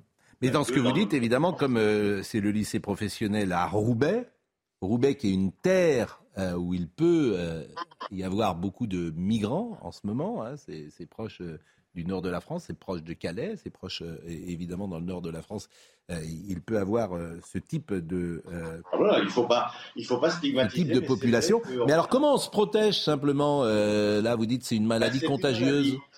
Bien, si vous voulez, dès qu'il y a un cas de tuberculose dans une école, dans un hôpital, effectivement, on teste les gens autour de soi euh, pour voir. Il faut faire effectivement très attention. Euh, on isole les gens, et bien entendu, comme toutes les maladies, on l'a connu avec la Covid respiratoire, la transmission elle est respiratoire, donc elle peut se faire très très rapidement. Mais on se protège comment Par exemple, euh, de la même manière par, par un masque On se prémunit comment? Oui, alors le masque, alors vous savez qu'on avait un vaccin qui s'appelait le BCG. Oui. Et le BCG, qui était un vaccin à l'époque obligatoire, qui devait protéger, il s'est avéré, il n'est plus obligatoire, il vous protège de certaines formes chez l'enfant de tuberculose, mais on ne peut pas dire que ce soit un vaccin extrêmement efficace, c'est pour ça qu'il n'est plus obligatoire. Le BCG n'est plus obligatoire, et là, il y a une grande recherche pour un vaccin universel mm. contre la tuberculose. Je répète, qui est une maladie plutôt en évolution positive. Bah merci euh, beaucoup. Euh, un petit mot sur le Covid, puisque visiblement, euh, c'était la neuvième ou la dixième vague, c'est passé. Il y avait 7100. Quand on aime, on ne compte plus. Parce que... Oui, mais bon, il y avait 7159 nouveaux cas hier. Je me souviens avoir entendu les alarmistes au mois de novembre, décembre. Heureusement, ici, euh, avec la voix non, de. Ça va, ça va. Non, non, ça va nettement mieux. Oui, bah, bien sûr. Pas de la situation hospitalière au-delà de, Covid. Ce que je vois là, et même ce matin, c'est ce hmm. qu'on appelle des Covid longs. Des gens qui ont eu des hmm. infections et qui ont encore hmm. certains symptômes et qu'on essaye de prendre en charge. Et puisque je vous tiens, si j'ose dire, j'entends euh, avec les vaccins parfois des soucis, des myocardites, euh, des gens qui ont des alors évidemment, qu'on qu des soucis parfois de, de, cœur. Est-ce qu'il y a des études précises sur les dangers Il y a des études qui ont montré effectivement, il n'y a pas une fréquence extrêmement importante, mais il faut être extrêmement vigilant euh, là-dessus. Et, toujours la même question, c'est de faire le lien cause à effet entre le vaccin et mm. l'apparition de, de, problèmes cardiaques. Je dois dire que, à mon niveau, moi je n'en ai pas vu, je n'en ai pas rencontré, mais c'est effectivement décrit dans la littérature. Bon. Et effectivement, des gens qui ont des soucis après euh, la vaccination, et on les entend, euh, bien sûr, et on leur a parfois donné euh, la, parole, et le, le bénéfice-risque doit toujours être évalué, bien sûr. Merci et une nouvelle fois, bonne année, Robert Sebag. Merci, merci grandement. On parlera de l'uniforme tout à l'heure, mais on, pourrait peut-être parler d'Emmanuel Macron et de cette interview du Point. Alors, j'ai l'impression que cette interview du Point, personne ne l'a vraiment reprise, mmh. à ma grande surprise. Personne n'en parle. Il dit beaucoup de choses sur, sur oui. notamment avec, avec Très intéressante, passionnante. Oui, mais alors comment vous expliquez que... ça date d'hier. Oui, mais et alors... on a peu parlé. Oui, mais personne, alors tout le monde se. Bon. Ah. Alors, qu'a-t-il dit le président français? Il ne demandera pas pardon à l'Algérie pour la colonisation. Il espère quand même accueillir son homologue Tebboune en France en 2023 pour poursuivre le travail de mémoire et de réconciliation entre les deux pays. Il a donné donc cette longue interview à l'écrivain algérien Kamel Daoud, qui était publié dans Le Point euh, d'hier. Euh, je n'ai pas demandé pardon, ce n'est pas le sujet. Le mot romprait tous les liens. Le pire serait de conclure on s'excuse et chacun reprend son chemin. Euh, le travail de mémoire et d'histoire n'est pas un solde de tout compte. Et puis il a parlé du voile également. Mais euh, je voudrais qu'on écoute ce qu'il disait en 2017. Parce qu'en 2017, euh, il n'était pas du tout sur cette ligne-là. Tant mieux d'ailleurs qu'il ait évolué, puisqu'il imaginait qu'on puisse demander pardon. Donc, est-ce qu'on peut entendre ce que Emmanuel Macron disait en 2017 La caractéristique la plus importante, la plus nouvelle et la plus positive de cette longue interview dans le point, c'est que Macron a une vision singulièrement plus équilibrée mm. en 2023 que celle qu'il lui est arrivé d'avoir mm. en 2017 ou en 2019. Bon, bah et alors, sur le voile, par exemple, aussi, il dit euh, des choses euh, qui sont assez claires d'ailleurs.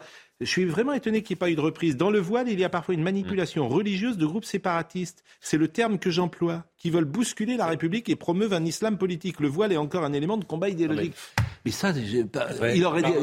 Mais oui. le même Emmanuel Macron, lorsqu'il était avec une femme voilée pendant sa campagne, lui disait bravo, vous avez, vous avez le droit d'être féministe et voilée, etc. Enfin, Mais- excusez-moi, à un moment donné, moi, vrai. je suis moins positif que vous. Si. Je suis pas candide. C'est-à-dire que parfois j'ai l'impression qu'il nous prend un peu pour des lapins de six semaines. Moi- C'est-à-dire que le lundi il y a une déclaration politique et le mardi il y a une déclaration politique qui est totalement différente. Ça finit par être inquiétant quand même, Je- ce je suis dédoublement de personnalité. Je, je suis, quoi. je suis peut-être facilement candide, mais euh, euh, il, ne, m'a- il ne m'a pas échappé que Macron a cédé à son aimable tendance, qui consiste à dire généralement à un interlocuteur ce que l'interlocuteur souhaite ça, entendre. oui. Et il se trouve que là, il s'adressait à Kamel Daoud, Oui. qui est un écrivain algérien vivant en Oui, France et qui est plus français que la France. Non, mais est-ce qu'il il y, est a, y un changement euh, d'Emmanuel Macron, un nouveau changement, mais il va peut-être. Bon, Il y en aura là, un autre certainement.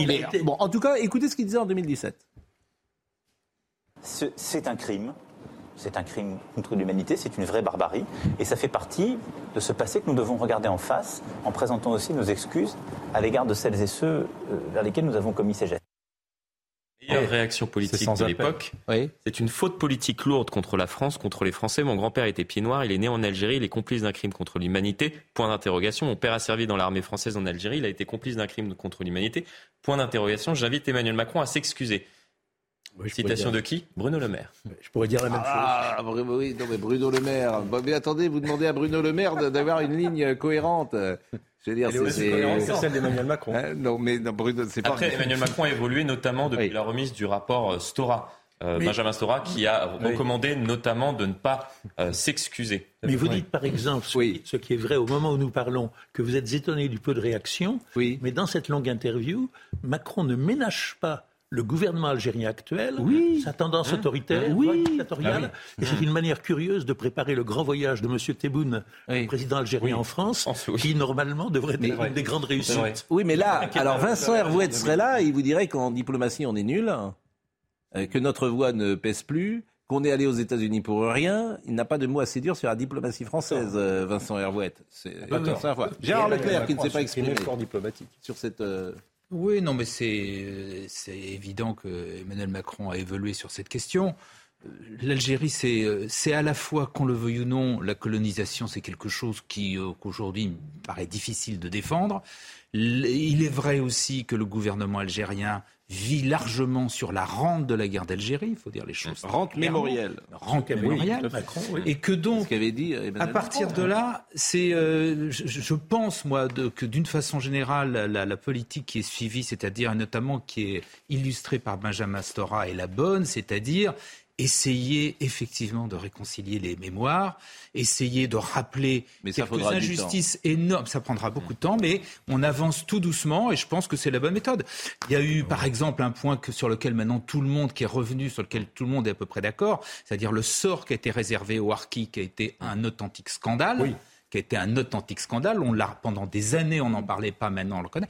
Voilà, donc c'est petit à petit qu'il faut qu'il faut le faire, euh, en, en regrettant que l'Algérie, que je, je le répète, euh, que le gouvernement algérien fasse de, de, de, de la tragédie qui a été pour eux la guerre d'Algérie en fasse une espèce de rente mémorielle qui fait que ce sont quand même toujours les mêmes, c'est-à-dire les gens, les successeurs du FLN qui sont toujours au pouvoir en Algérie et qui vivent de ça.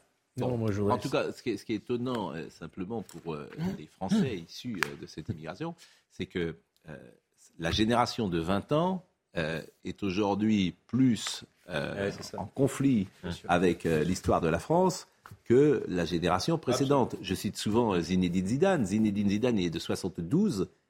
Pas de conflit. Dix Pas de ans après conflit. les accords d'Évian. 72, il est né en 72, ses parents sont là, il n'y a pas de conflit. Et, et- et c'est les jeunes d'aujourd'hui qui sont euh, en conflit. C'est tout à fait sidérant. Non, ce que je voulais simplement dire, c'est que je, je pourrais reprendre à mon compte les, les propos de, de Bruno Le Maire en l'appliquant à mon pays natal qui est la Tunisie. Je vais vous dire, moi je pense que la, la, la Vous colonisation. n'avez pas de retraite de la Tunisie? Difficile. Il vous donne, il vous donne pas un petit, un petit plus. Je vous dirai tout à l'heure quel est le montant de ma retraite. Non, simplement. Ah oui, comme vous êtes né en Tunisie, vous pourriez avoir un petit, un petit truc. Euh, non, je crois pas, non. Non, mais. Excusez-moi, euh, je suis taquin. Oui, vous êtes très taquin. Non, ce que je voulais simplement dire, c'est que toutes les périodes de colonisation se sont accompagnées de terribles souffrances. Je suis d'accord avec vous. Et moi qui suis né et qui ai passé mes premières années en Tunisie. Ce que je peux vous dire, c'est que cette colonisation de 1830-1850 s'est transformée peu à peu en présence. Et que nous vivions, et que moi j'ai des souvenirs d'enfants, avec des musulmans, des arabes, des juifs, des maltais, des italiens, on vivait en très bonne harmonie. Il n'y a- Non mais attendez, nous avons...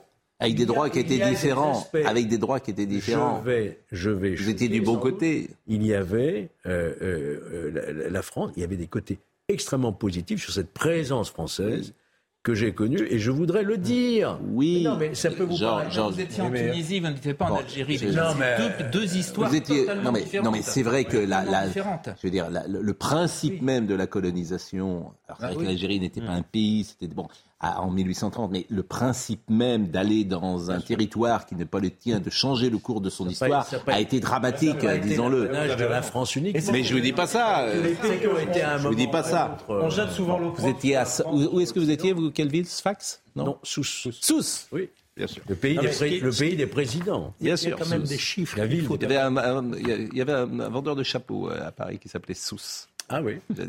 Il Non, y a des chiffres qu'il faudrait avoir en mémoire. En Algérie, en 1961, oui il y avait un million d'Européens, Mm. aujourd'hui 50 000. En France, en 1961, il y avait environ 250 000 Algériens, du temps que l'Algérie Mm. était française. À l'heure actuelle, Algériens ou descendants d'Algériens, il y a environ 2 millions d'Algériens en France. Mm. Donc la- l'Algérie est beaucoup plus proche de la France, trop proche, trouvent Mm. certains d'ailleurs. Elle est beaucoup plus proche de la France en 2023 qu'elle l'était en 1962. C'est important. bon Oui, est-ce que je- Juste un mot là-dessus. oui Qu'on le veuille ou non, et ça, des fois c'était dans la douleur, il y a quand même des liens particuliers entre la France et l'Algérie. En termes de culture, Oui, notamment. L'Algérie est un- encore un pays où vous aviez des journaux écrits en Bien français, etc. Oui. Et donc il faut. mais l'Algérie c'était la France Il n'y a plus. Il n'y a plus, mais il y a eu longtemps. Il y a Oui, eu mais-.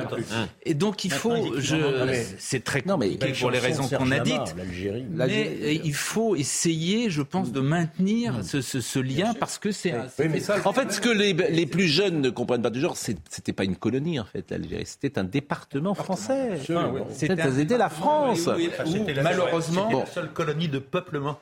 Oui, mais c'était un département, donc il y a un rapport, mais, mais il n'empêche que. Malheureusement, la République n'a pas donné les mêmes droits aux Mais, Algériens. mais je suis d'accord avec vous. Et, et c'est d'abord, euh, on en est très mal sorti. Effectivement, euh, les musulmans n'avaient pas les mêmes droits que que, que, que- que les Français, euh, si j'ose dire, de souche. Donc ça ne pouvait pas tenir, bien fois qu'on a sûr. constaté ça depuis 1962 et les accords d'Évian, Oui, oui. il y a quand même une alimentation savamment orchestrée par les pouvoirs publics algériens, une instrumentalisation de la jeunesse algérienne, La rente d'anti-France qui fait qu'après, ça nous met pas du tout sur le chemin de la En tout cas, cette interview du président Macron, et on en dit ici assez de mal de temps en temps pour souligner qu'elle va a priori dans le bon sens. C'est tout à fait étonnant. Mais alors, c'est. Mais bien sûr, je suis d'accord. Ah ben, et me Dominique Jamais, je suis d'accord avec vous. Et peut-être que va-t-il, euh, parce qu'on annonce que le président Macron pourrait changer de ligne après la réforme des retraites. Il pourrait avoir le grand chambardement. On pourrait vider, on pourrait vider quelques ministres. euh, Et alors, je ne sais pas ce qu'il nous prépare. C'est un nouveau Macron, Macron 3, Macron 4. Non, mais c'est vrai. C'est ce que, évidemment, les, c'est les, les, les, comment dire, les, les, les, les visiteurs du soir rapportent. Ils existent toujours. Vous êtes un visiteur du soir, euh, Florian, à l'Élysée Je ne le dirai pas. Ah oui, je ne savais pas. Si je l'ai Bon, énorme succès pour Jean-Luc Mélenchon hier soir sur France 2. Combien? Un gros, gros succès. Vraiment, ils ont été battus par W9, c'est vous dire. Ils ont fait 5% de part de marché. Donc ils ont fait un million de personnes. C'est le bid le plus important d'un homme politique français à, à 20h à la télévision française. Donc on a trimballé tout France 2 avec votre argent, bien évidemment, dans des euh, palaces peut-être, ou en tout cas dans des avions merveilleux. dans des avions. On a voyagé tout ça tranquillement aux frais de la princesse, bien évidemment, et on a fait une émission qui a été un flop total, un million en Guyane. On a donné euh, à Monsieur Mélenchon. Donc tout ça pour ça. Bon ben voilà. La- le public, Moi, je, je sais pas. euh, la sanction du public. Est-ce La, a dit san- des choses intéressantes la sanction du public. Saluons quand même nos amis guyanais, ils y sont Oui. pour rien. Exactement. Salons nos amis guyanais. C'est La Guyane, c'est notre. Là, mais je suis parfaitement d'accord avec C'est vous. Kourou, Je suis d'accord. c'est- c'est c'est quand même tout ça. Je suis d'accord, mais bon, là, c'était pas pour ça que c'était pour la forêt amazonienne et que c'était en fait un tapis rouge de- déroulé à Monsieur Mélenchon. Trouvais à Montreuil. oui. Voilà, exactement. Bon, euh, l'uniforme, ça vous intéresse ou pas? Si, c'est On l'a dit hier, ouais, Ouais. on est à peu près tous sur la même, question, sur la même ligne. C'est vraiment. Ah oui, mais alors ce qui est intéressant, c'est les. Bon, d'abord, ce qui est intéressant, c'est Brigitte Macron. Ah oui, C'est qui-. C'est ça qui est intéressant. Qui, la li- à mon avis, elle est, euh, c'est limite ce que ce qu'elle fait. Ah. Parce que non, il n'est pas dans la, dans- non seulement dans la tradition, mais même Ouais. dans les règles françaises, qu'une épouse de président prenne position sur une question politique. Oui, mais- vient politique. Oui, mais là, vous, n'avez, vous ne voyez pas l'avenir. Ça l'agace qu'on lui dise ça. Oui, mais vous ne voyez pas l'avenir. Je, je suis désolé d'agacer la, madame- la femme du président, mais, Oui, mais- je pense qu'elle est à la limite. Vous ne voyez pas l'avenir. Vous n'avez pas compris la stratégie. Elle va rentrer au gouvernement. Non. Peut-être euh, plus haut que ça. Premier ministre. Peut-être plus haut que ça. Ah. Emmanuel C'est ce qui Macron. passé en Argentine avec les Kirchner. Mais exactement. Emmanuel Macron ne peut pas se représenter. Je pense que la fusée euh, Brigitte Macron est partie. C'est elle qui va se présenter en, 2000, euh, en 2027. Je vous le dis. Elle est déjà en campagne, en fait. Hillary Clinton. Et oui, elle est en campagne. des exemples à l'étranger. Elle parle tous les jours. Plus sérieusement, il n'y a pas de doute que ces interventions et intrusions récentes Hmm. et qui euh, débordent sur la politique, elle ne le fait pas sans avoir l'accord du président de la République. Mais Oui, ça sert dans une stratégie de communication. Ça peut Et être rapidement évidemment dans problématique. une stratégie de communication qui permet d'humaniser le président de la République et de répondre à un électorat qui ne lui fait Bien pas sûr. confiance, qui est un électorat conservateur. Ah oui, absolument. Et d'ailleurs, elle s'exprime que sur des questions plutôt. Mais euh, bien sûr, elle l'a humanisé, elle dit qu'elle lui fait un jus de fruits le matin, euh, des choses comme ça. Mais c'est elle, la future présidente, hein, euh, attention, elle va se présenter. Mais, et, et vous savez, ne, ne, ne souriez pas, ne souriez pas. Tout est possible en Macronie. Tout est possible en Macronie. Bernadette. Alors, comment? Contre Bernadette Bernadette, Bernadette Bernadette. était Ah. élue. Bernadette Chirac. Oui, bah, elle n'a pas- oui, mais, Elle était Bernadette- conseillère générale, Non, Bernard. c'est une suggestion. Bien sûr. Alors, on va écouter. Moi, ce qui m'intéresse, c'est les réactions. Il y a eu trois types de réactions sur l'uniforme. On va écouter d'abord, euh, euh, non pas à la tribune de l'Assemblée nationale, mais des intervenants à l'Assemblée nationale hier. C'est M. Boyard et M. Tanguy. Boyard et les filles, Tanguy, Rassemblement national. En mettant un uniforme, vous ne mettez pas fin aux inégalités, vous les cachez. Arrêtez la police du vêtement. Laissez les jeunes s'habiller comme elles veulent. Foutez la paix à la jeunesse. Nous aurions peut-être encore aujourd'hui, dans cet hémicycle, un uniforme autre que nos vestes, que nos cravates, que nos tenues, et cela nous aurait évité bien des incidents esthétiques dans vos rangs.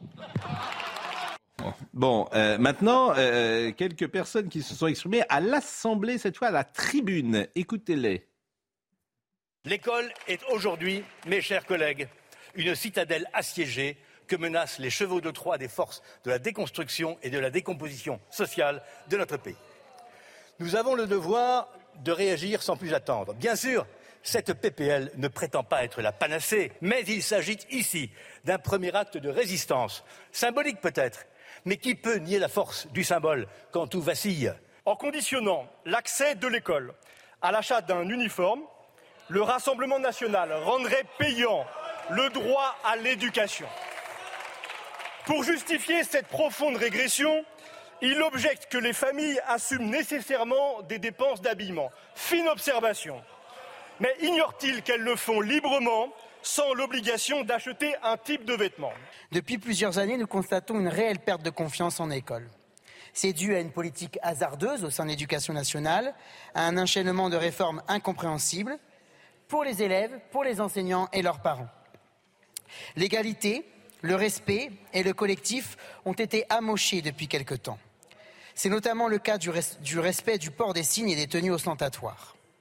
Ces déviances, nous pouvons les éviter. La tenue scolaire obligatoire n'effacera pas non plus, comme par enchantement, les tenues dites religieuses. Elle n'entraînera, que mécaniquement la création d'écoles hors contrat et donc hors contrôle. Elle ne réglera pas le sujet. C'était bien parce que ça permet de voir des gens qu'on connaît pas du tout et qu'on n'entend euh, jamais. Simplement, il y a une vraie hypocrisie, c'est que l'uniforme, il est là pour lutter contre les tenues religieuses. C'est la seule chose qu'on a trouvée aujourd'hui. Voilà, autrement, ça a peu ou un- pas d'intérêt. Et un deuxième argument, et un deuxième argument, c'est toutes les, les, les, les, les vêtements de marque qui coûtent une fortune. Ouais, et qui, bon. non, non, il y a, c'est, c'est Hum. un vrai sujet. C'est un vrai On sujet. sait que c'est surtout sur les atteintes à la Et- laïcité, les avec Mais il y a les deux, il y a les toujours deux. eu- il y a toujours eu des écarts. Il y a euh, toujours eu, mais les, marques n'avaient pas le poids dans notre enfance, dans notre jeunesse. Les marques n'avaient pas le poids qu'elles ont aujourd'hui. Oui et non, on voyait quand même les différences sociales à travers le vêtement depuis la nuit des temps. Il, est quand même. il, est Ah bah, regrettable. C'est pour la reine, mais déjà à Nantes, on avait des, magasin de marque. il, il est, il est regrettable que le ministre actuel de l'é- l'éducation Il n'était nationale. pas là d'ailleurs, Monsieur Pandia. Pandia. Comment? Il s'est perdu, il n'était pas Voilà, là. hein. C'est Monsieur Riester qui était Il là. est il dommage qu'il n'ait pas une opinion là-dessus, qu'il n'intervienne pas là-dessus. Il, était intervenu, il était intervenu pour dire qu'il était opposé. Il était opposé. Alors même qu'il était prêt il y a deux mois. Il y a deux mois, je il sais. était prêt Non, je Mais pas. Pendia, il est sur le, il est sur le Oui. reculoir. Il est sur la qu'il n'est pas, sortie. intervenu- il n'est pas intervenu dans un sens positif. Et à mes yeux, euh, contrairement à ce que disait l'un des orateurs que nous, nous écoutions à l'instant, c'est quand même le moyen élégant, le moyen le plus élégant de régler le problème des vêtements Non, religieux. je pense que ça ne réglera pas le problème. Non, je pense que ça suffira pas à régler le problème. C'est-à-dire que, comme dit souvent Michel Onfray, le problème, c'est le voile, c'est pas ce qu'on a sur la tête, c'est ce qu'on a dans la tête. Si vous ne faites pas évoluer en profondeur les mentalités par une dimension culturelle, civilisationnelle, et vous vous contentez d'habiller les enfants, ça va rien changer du tout. Si, un vous changement- savez, ça ça être change quand même. je suis Non, pas vous contre, savez hein, que enfin, ça un- suffira un, jamais. un changement de vêtements, c'est plus facile qu'une opération du cerveau. Oui, mais ça change moins les choses en profondeur, cher ami. Chaque vendredi désormais, c'est le retour de Jacques Vendroux. Vendredi. Vendroux. Et cette question essentielle, est-ce que Suresnes sera aujourd'hui à Jacques Vendroux ce que Chamaillère fut en 74 à Valéry Giscard d'Estaing? Est-ce qu'il va se présenter à la présidence de la Fédération française de football? Vous allez le savoir après ce jungle. Après ce jungle. On n'a pas de musique? Comment ça va? Ah.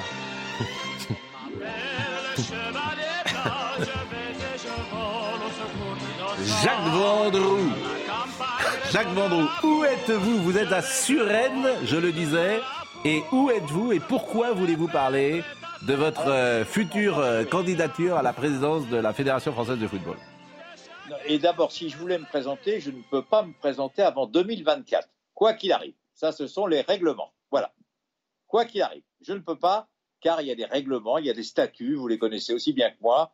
On ne peut pas le faire avant 2024, quoi qu'il arrive. Mais mon propos, vous voyez, j'ai mis des maillots historiques derrière, le maillot d'Éric Pécou pour vous, du Football Club de Nantes en finale de la Coupe de France, il a mis trois buts, le maillot de Michel Platini à la Juventus de Turin, que s'il veut être candidat, ce ne sera pas avant 2024, et un maillot de l'AS Saint-Etienne, un club que j'aime bien. Moi, je voudrais, après tout ce qui s'est passé, et c'est pour ça que j'ai choisi Suresnes. Suresnes, c'est un club amateur important du foot français dans le 92, qui a formé, par exemple, Kanté, et donc j'ai voulu décentraliser, comme vous le souhaitez, mon intervention, parce que je voudrais qu'on pense, avec tout ce qui s'est passé cette semaine, pensons quand même quelque part, parce qu'on a complètement oublié, au foot amateur. 2 millions 100 000 licenciés, dont 1 million 800 000 pratiquants, 170 000 féminines, 240 000 dirigeants, 40 000 éducateurs, 22 ligues, 140, 140 000 clubs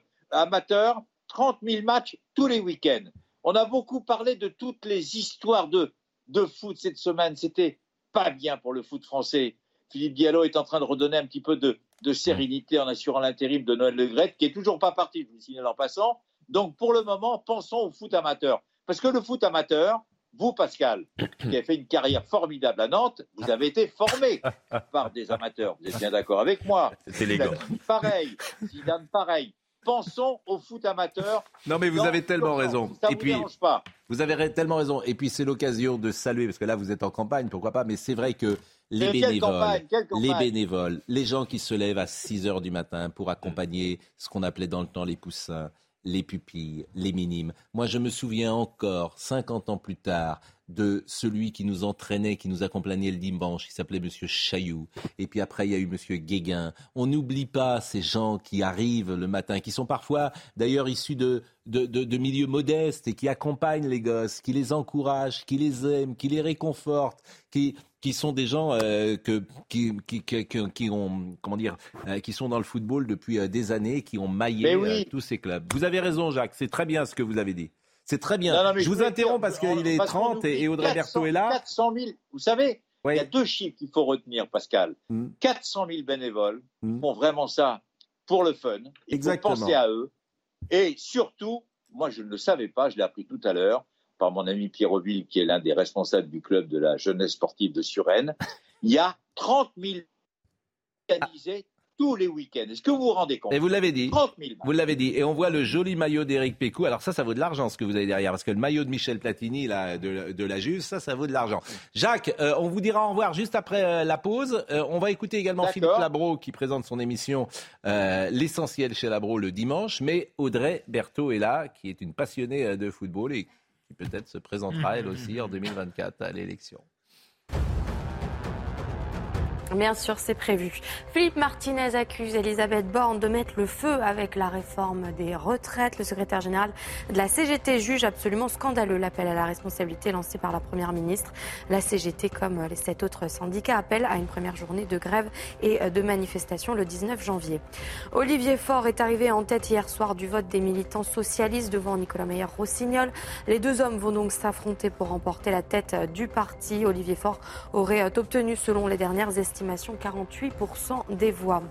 Et puis la chanteuse Lisa Marie Presley, fille de la légende Elvis Presley, est décédée hier. Elle avait 54 ans. Sa mère demande de respecter la vie privée de la famille. Lisa Marie Presley est décédée des suites d'un arrêt cardiaque. Et je précise que la rencontre de la 19e journée de Ligue 2 entre Sochaux et Caen a finalement été décalée au 20 janvier. Euh, le FC Sochaux avait refusé de reporter son match de Ligue 2 face à Caen prévu samedi, alors que Caen avait demandé un report de la rencontre puisque c'est ce jour-ci qu'auront lieu les obsèques de l'épouse de Stéphane Moulin. Stéphane Moulin, c'est l'entraîneur de Caen.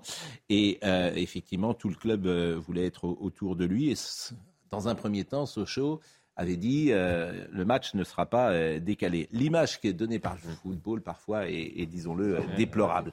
Euh, Jacques Vendroux, je lui dis au revoir dans quelques secondes, mais Philippe Labro, c'est donc dimanche, il recevra le comédien Stéphane Fraisse qui sort le 25 janvier prochain son premier film en tant que réalisateur. Tu choisiras La vie avec Lou Delage et Ricardo Scarmazio. Mais il parlait de sa rencontre avec Philippe Noiret et du rôle de comédien, faire l'enfant. Écoutez ce passage. Un jour, vous êtes sur un cheval avec Philippe Noiret, vous jouez Chouan, et Noiret, il est là sur son cheval, et il vous regarde et il dit Tu vois, Stéphane, j'en ai un peu assez de faire l'enfant.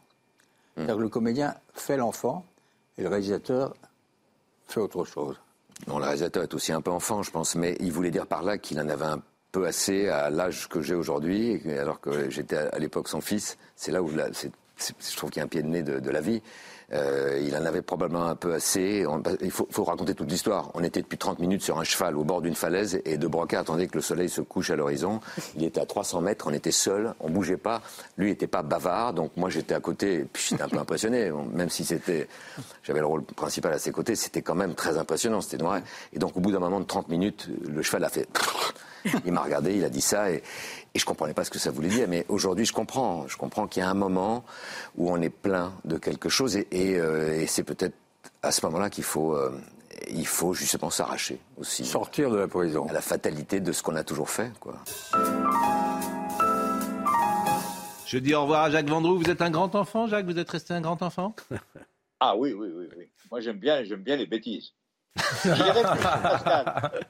Pascal, j'y réfléchis. Je vais être candidat en 2024. Ah ben, vous aurez, vous aurez des soutiens. J'aurai, non, mais j'aurai 78 ans, c'est bien, non? Exactement. Vous êtes en pleine forme.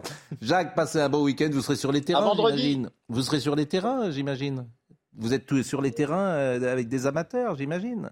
Avec le Variété Club de France, comme tous les samedis. Et j'ai Voilà. appris que ça le, ce matin, j'ai appris que celui qui a marqué le premier but au Stade de France en 1997, avant euh, l'ouverture euh, de l'inauguration, c'est pas Zidane comme on le dit, mais c'était euh, Serge Blanco dans un match du Variété. Donc j'ai appris ça ce Exactement. matin. Exactement. Bon, merci à Antoine Garchette qui était à la réalisation, à David Tonnelier qui était à la vision, à Raphaël Lissac qui était au son. Merci à Marine Lançon, bien sûr, à Tangray de Guillotel. Et puis je voudrais remercier vraiment le service programmation de CNews, Nicolas Nissim, Marine Carvalet. Euh, Magdalena Magda euh, Dervi euh, qui est avec nous parce qu'elles font un, elles et ils font un travail formidable d'implication, de travail. Et puis c'est eux qui vous avez régulièrement au téléphone pour caler vos taxis et puis euh, vous accompagner dans votre venue à CNews. Donc merci à tous. Euh, c'était un plaisir de passer cette semaine ensemble. On a été première chaîne info tous les matins entre 9h et 10h30. C'est bien. On verra si demain c'est le cas euh, encore une fois. Et puis vous pouvez revenir et, et, voir nos émissions. Elles sont retrouvées sur cnews.fr. Jean-Marc Morandini dans une seconde qui parlera, j'imagine, de ce succès formidable de l'émission de Jean-Luc Mélenchon. Hier soir, 1 million de téléspectateurs, 5% de part de marché derrière W9. Bravo, bravo France 2. Bon week-end.